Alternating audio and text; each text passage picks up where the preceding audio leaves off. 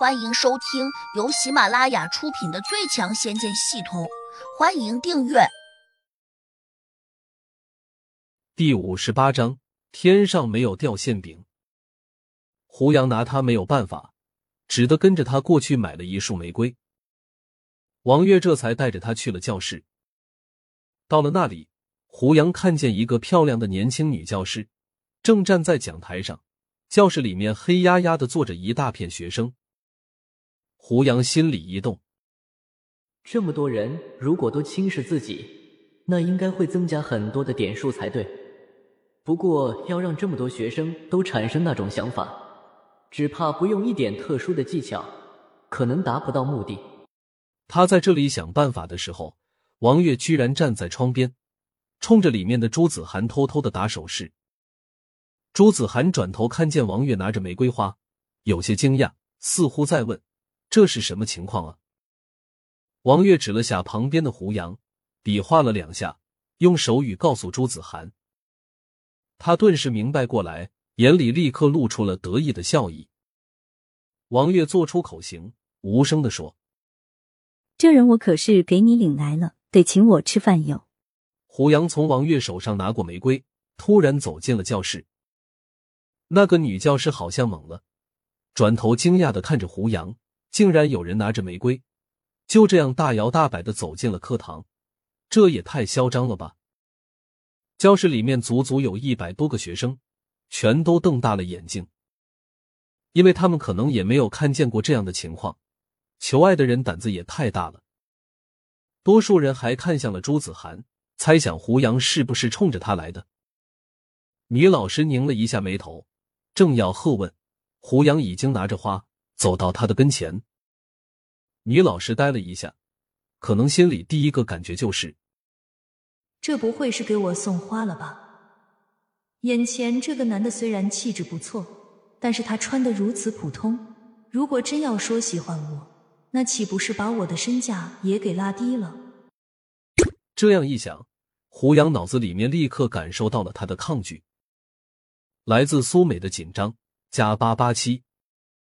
胡杨顿时大喜，只是让他感到紧张，自己就能增加这么多的点数。要是他对自己流露出轻视的想法，那自己岂不是会得到他更高的点数？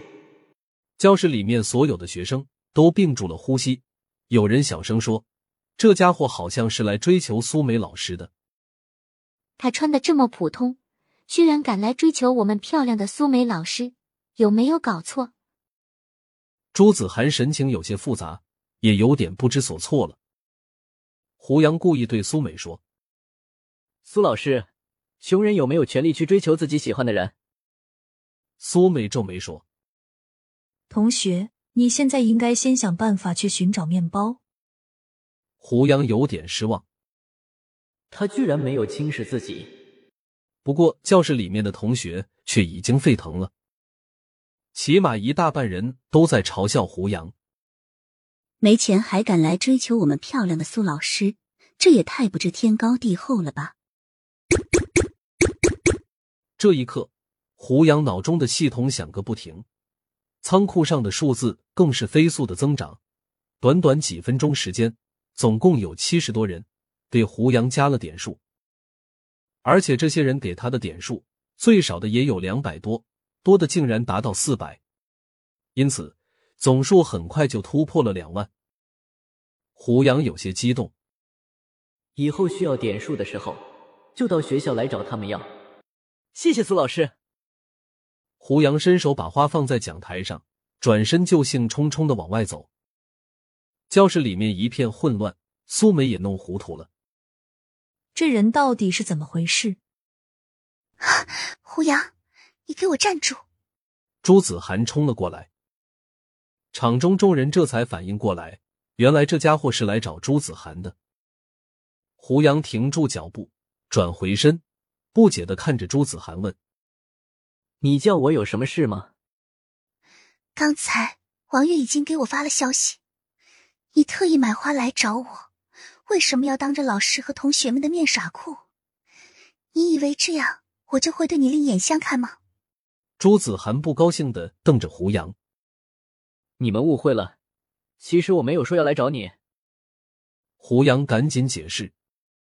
就在这时，下课铃声响了，教室里面立刻混乱起来。一个年龄大概二十五六岁的青年快步走了上来，他冷笑着对胡杨说：“朋友，凡事总得讲个先来后到吧。我为了追求朱子涵，天天过来陪他读书，连我公司里面重要的事情我都没有去处理。”来自张龙的鄙视加五七七。原来此人叫张龙，而且他并不是这里的学生。他的话里面还着重强调了，他至少拥有一家公司。你追求你的，管我什么事？胡杨冷冷的回了他一句：“既然你是个穷光蛋，那你就应该先想办法去挣钱，而不是在这里纠缠朱子涵。”张龙咬牙切齿的说。胡杨冷笑一声。心想：如果你好言好语的说，我倒是可以跟你解释。既然你摆出这样的姿态，那我就对你不客气了。转过头，胡杨便故意对朱子涵说：“我想请你到家里去吃饭，你没有意见吧？”朱子涵转动了一下漂亮的眼睛，竟不假思索的说：“好啊，你终于想通了，叫我到你家里去。”他说这话的时候。飞快的瞄了张龙一眼，好像故意说给他听的，并且朱子涵还很热情的伸出手挽在了胡杨的胳膊上。他这个看似亲昵的动作，顿时把张龙给气坏了。张龙不能骂他，立刻把气撒在了胡杨的头上。你这个穷瘪三，到底用什么手段追到他的？我只想问你，你有车吗？你有房吗？不好意思。这些东西我正好都有。